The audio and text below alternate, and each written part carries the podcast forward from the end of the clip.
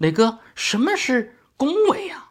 恭维就是言过其实的表扬和夸赞。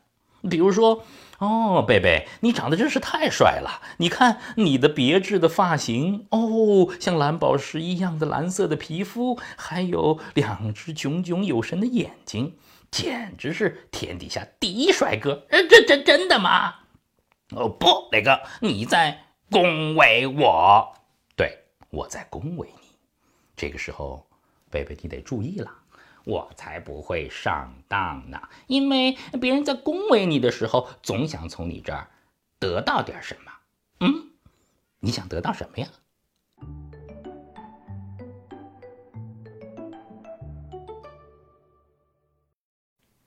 大家好，我是磊哥，这里是磊哥的故事时间。今天呢，我们要和大家一起给孩子们讲晚安故事。今天除了我之外啊，我还为大家请到了一位新的朋友。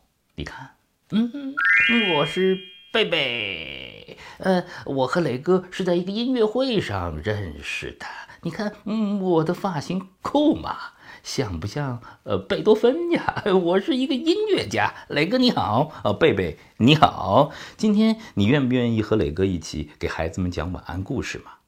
嗯，我非常非常的愿意，因为晚安故事太美了。对的，晚安故事是亲子阅读当中非常重要的一个场景。当孩子在你美好的故事的陪伴之下进入梦乡的时候，其实他的身心都获得了巨大的抚慰。阅读美好的故事会成为孩子们一生当中的财富和能量，阅读会成为他一生当中美好的回忆。嗯，晚安故事适合的题材有很多。今天呢，呃，我专门把一本这个。果麦编辑的晚安故事跟大家一起分享。今天呢，磊哥就要跟大家分享啊，《伊索寓言》当中的一篇《狐狸与乌鸦》。你们准备好了吗？啊，好好好，我喜欢，我喜欢聪明啊，不不不不不不，狡猾的狡猾的狐狸。好，那你是狐狸，我是乌鸦，我们就开始啦。乌鸦弄到了一小块奶酪，叼着它停到了树上。狐狸走过来，围着乌鸦打转，打起了鬼主意啊！他可是以诡计多端而著称的。嗯，多么优美的乌鸦呀！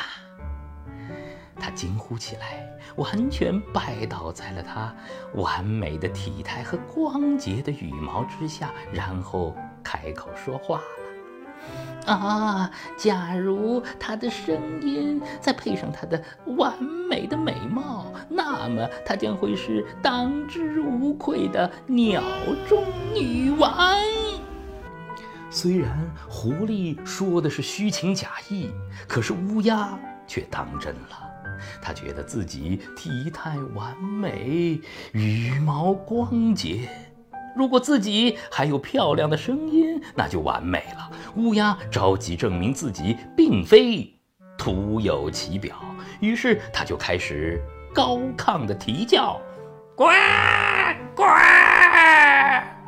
这个时候，奶酪也从嘴里掉下来了。狐狸迅速的捡起奶酪。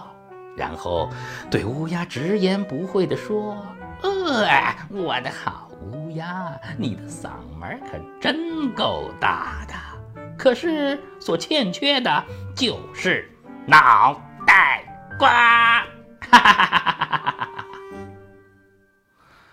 面对别人的恭维，我们可千万别当真，因为当别人恭维你的时候，他们总想从你这儿得到点什么。孩子们，你们听懂了吗？